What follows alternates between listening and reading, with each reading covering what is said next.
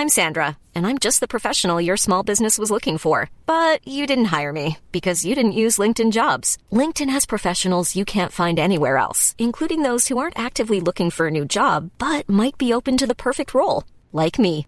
In a given month, over 70% of LinkedIn users don't visit other leading job sites. So if you're not looking on LinkedIn, you'll miss out on great candidates like Sandra. Start hiring professionals like a professional. Post your free job on linkedin.com/people today. O privilégio de ter Deus conosco. Evangelho de Lucas. Comentário de Mari Persona. Muitos questionam a divindade de Jesus, apesar de a Bíblia afirmar isso em muitos lugares, mas existem passagens que dão a entender que Jesus é divino, porém, de forma indireta. É o caso do primeiro versículo da carta aos Gálatas, no qual Paulo apresenta suas credenciais dizendo que foi enviado não da parte de homens, mas por Jesus Cristo e por Deus Pai. Gálatas 1:1. O leitor atento irá perceber que ele fala de duas categorias ali, a dos que são meramente humanos e outra na qual estão Jesus Cristo e Deus Pai. Nos dois últimos versículos de Lucas 13, também foi possível perceber a divindade e a eternidade de Jesus quando ele diz: Jerusalém, Jerusalém, você que mata os profetas e apedrejas os que lhes são enviados, quantas vezes eu quis reunir os seus filhos como a galinha reúne os seus pintinhos debaixo das suas asas, mas vocês não quiseram. Como poderia Jesus ter tentado reunir o povo de Israel sob suas asas, se ele tinha apenas 30 anos de idade e seu ministério público só 3 anos? A resposta é que ele fez isso ao longo da história de, de Israel, pois Jesus é o mesmo Jeová que nós encontramos no Antigo Testamento. A parábola dos lavradores maus, contadas por Jesus, contada por Jesus em Mateus 21, vai se tornando agora realidade. Nela, o dono da vinha envia seus servos para buscar os seus frutos, porém, a um espancaram, a outro mataram e apedrejaram o terceiro, fazendo o mesmo com os que vieram depois. Por último, enviou-lhes o seu filho, dizendo: A meu filho respeitarão. Mas quando os lavradores viram o filho, disseram uns aos outros: Este é o herdeiro, venham, vamos matá-lo e tomar a sua herança. Assim eles o agarraram, lançaram-no para fora da vinha e o mataram. Mateus capítulo 21, de 35 ao 39. E no nosso capítulo está chegando a hora de cumprir-se a última parte da parábola. O reino de Deus será tirado de vocês e será dado a um povo que dê os frutos do reino. Mateus 21, 43 diz isso. O reino de Deus será tirado de vocês. Isto equivale às palavras que Jesus diz Eis que a casa de vocês ficará deserta. Ele fala isso no último versículo do capítulo 13 de Lucas. A casa dos judeus realmente está deserta até hoje. E o judaísmo, que nós vemos hoje, é uma religião apenas de formas e rituais, porém sem Deus.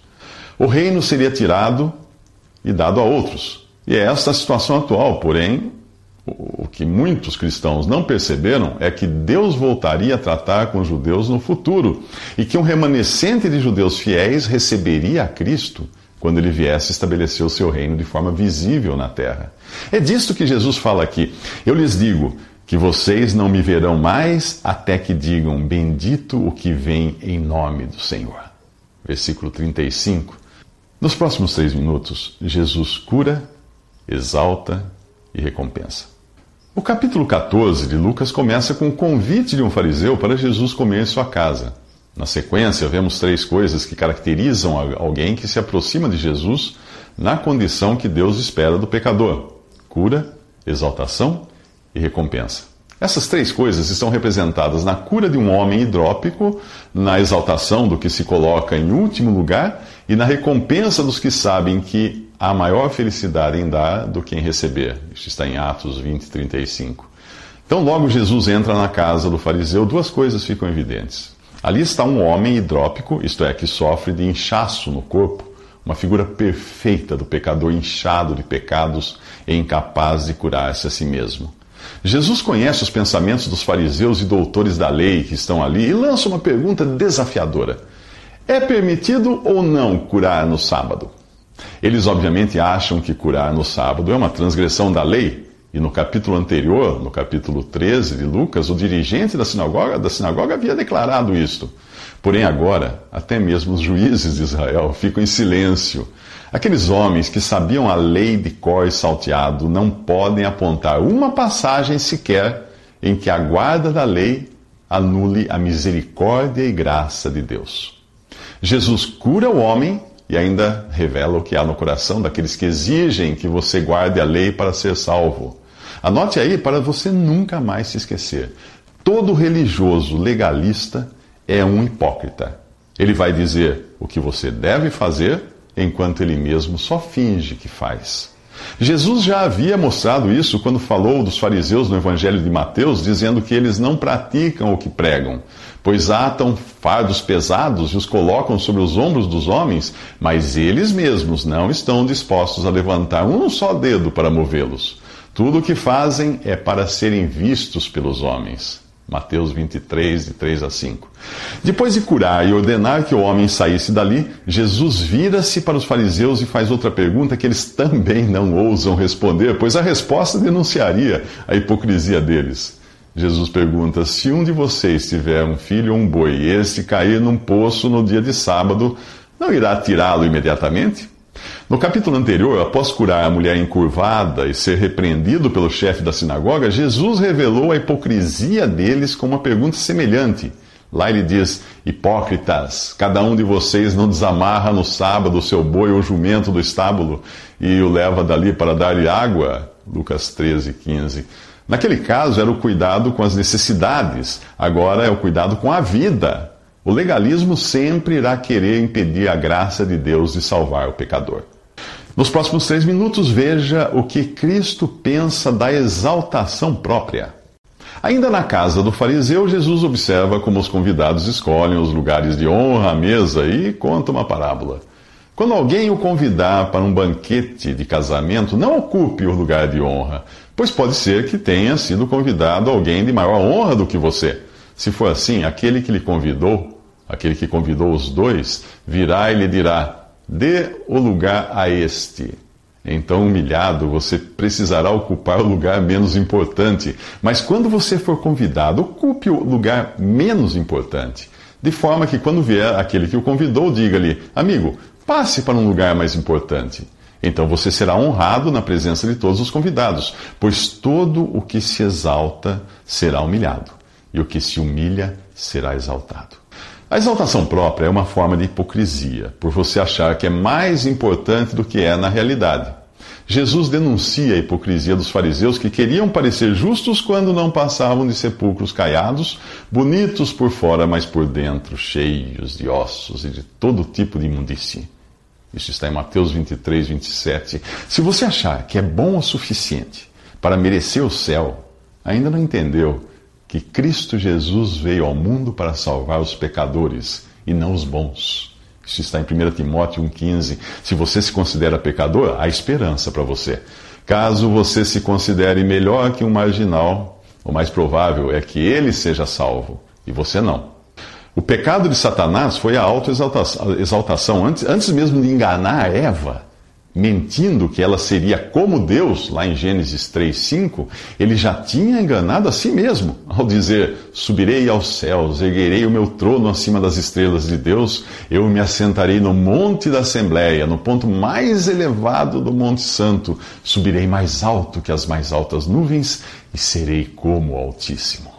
Isso está em Isaías 14, de 13 a 14. Imagine um ser criado querer ficar acima do seu Criador. Hum, a resposta de Deus foi: Às profundezas do Sheol você será levado, irá ao fundo do abismo. Essa é a sentença para Satanás. Isaías 14, 15. Por causa do pecado, todos somos hipócritas e mentirosos por natureza, sempre buscando a exaltação própria à custa de outros e por necessidade até de autoafirmação. Quando alguém se torna religioso, como os fariseus, que nessa passagem uh, mostram a sua religião toda, quando alguém assim eh, faz assim, ele corre o risco de ser identificado com a lista das características dos religiosos dos últimos dias da cristandade. Essa lista está em 2 Timóteo 3, de 1 a 5. Ela termina com aparência de piedade, Você pode enganar muita gente, querendo parecer fiel e santo, mas não vai enganar a Deus, que tudo vê. É por isso que todo o que se exalta será humilhado, e o que se humilha será exaltado. Na primeira turma está Satanás, na última, os verdadeiros crentes. Aqui Jesus falou dos convidados. Nos próximos três minutos, ele fala do anfitrião. Nos últimos três minutos, Jesus falou dos convidados que exaltavam a si mesmos buscando os melhores lugares. Agora o recado é para o anfitrião. Quando você der um banquete ou jantar, não convide seus amigos, irmãos ou parentes, nem seus vizinhos ricos. Se o fizer, eles poderão também, por sua vez, convidá-lo, e assim você será recompensado. Lucas 14, 12. Ao entregar o seu filho à morte por pecadores, Deus não esperava encontrar merecedores. Ele não convidaria os melhores do mundo, os mais inteligentes, os mais versados na Bíblia ou os ganhadores do prêmio Nobel para fazerem parte de sua família. Em 1 Coríntios, Paulo descreve como são os que Deus escolhe. Irmãos, pensem no que vocês eram quando foram chamados. Poucos eram sábios, segundo os padrões humanos, poucos eram poderosos, poucos eram de nobre nascimento. Mas Deus escolheu as coisas loucas do mundo para envergonhar os sábios, e escolheu as coisas fracas do mundo para envergonhar as fortes. Ele escolheu as coisas insignificantes do mundo, as desprezadas, as que nada são para reduzir a nada as que são, para que ninguém se vanglorie diante dele. Para que, como está escrito, quem se gloriar, gloria-se no Senhor. 1 Coríntios 1, 26 a 31. Nesta vida, tudo é conseguido com esforço, trabalho e estudos, menos a salvação eterna, que você só pode receber por graça e não por mérito. A razão é que toda a glória deve ser exclusivamente de Deus. Ele é o anfitrião que convida a todos para cearem em sua casa, mas nem todos querem. Mais adiante, nesse capítulo 14 de Lucas, o Senhor irá falar do homem rico que obriga os pobres, os aleijados, os cegos e os mancos a participarem de sua ceia, pois se dependesse deles, não iriam querer. O significado do termo graça é favor imerecido. E não existe outro meio de você ser salvo a menos que aceite o convite de Deus para crer em Cristo. Que aceite o favor de Deus. Cristo morreu no seu lugar para que você pudesse ser salvo. Jesus instrui o anfitrião com essas palavras, mostrando assim o comportamento que espera de quem foi salvo por graça, agir também em graça, sem esperar por recompensa. Ele diz: quando você der um banquete, convide os pobres, os aleijados, os mancos e os cegos. Feliz será você, porque estes não têm como retribuir. A sua recompensa virá na ressurreição dos justos. Lucas 14, 13 a 14. Os chamados justos aqui não, recebem, não recebem essa designação por algo que tenham feito, mas por terem sido justificados por Deus.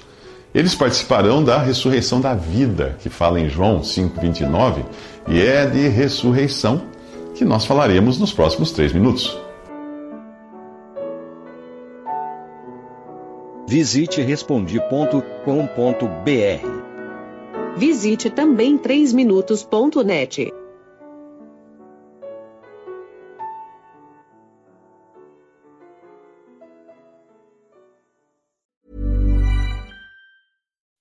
When you make decisions for your company, you look for the no-brainers. If you have a lot of mailing to do, stamps.com is the ultimate no-brainer. Use the stamps.com mobile app to mail everything you need to keep your business running with up to 89% off USPS and UPS. Make the same no-brainer decision as over 1 million other businesses with stamps.com. Use code program for a special offer. That's stamps.com, code program.